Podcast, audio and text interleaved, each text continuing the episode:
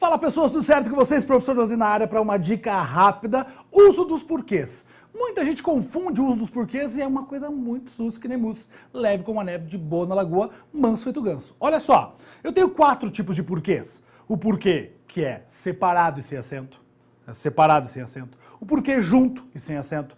O porquê junto e com acento circunflexo. E o porquê separado e com acento. Quatro porquês, beleza? O primeiro porquê daqui, ó porquê separado e sem acento. Esse é o meu porquê de perguntas. Por que você não ligou?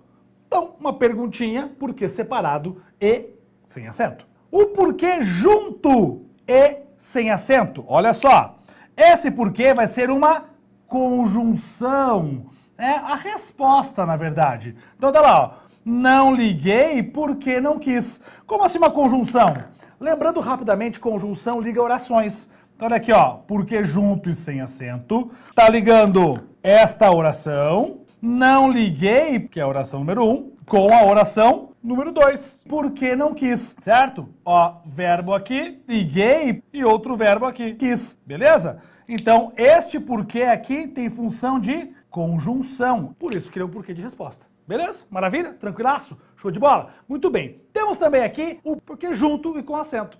Veja que o acento circunflexo está no final. Ele é um substantivo. E aqui você vai ter que lembrar que para criarmos qualquer palavra que ela possa virar um substantivo, eu coloco um artigo na frente. Como que funciona? Olha só.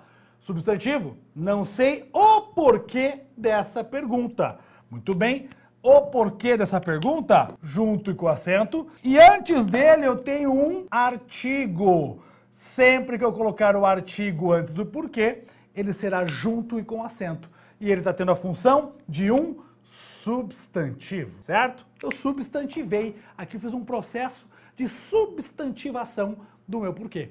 Tranquilo? Fácil? De boa? Muito bem.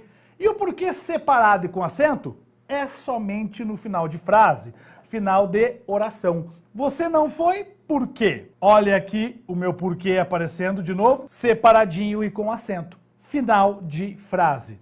Professor, mas está tendo uma pergunta ali. Você falou agora há pouco que o porquê de pergunta ele é separado e sem acento. Se ele não tiver no final da frase. Se tiver no final da frase, a pontuação me força o uso do acento e deixar ele separadinho. Pode ser uma pergunta ou não.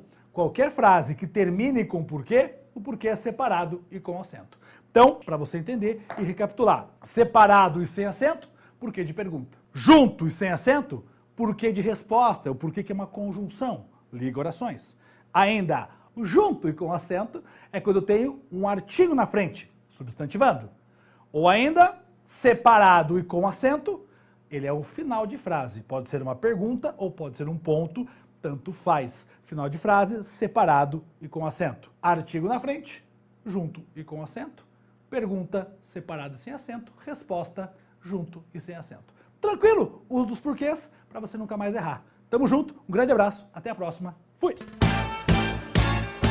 Alô, você, olha só. Você que está estudando para concurso público, já sabe qual o seu perfil de concurseiro? Então, descubra agora mesmo, falando com um de nossos consultores de carreira e ainda ganhando 24 horas de acesso gratuito na plataforma que mais aprova no Brasil. Sou mais AlphaCo!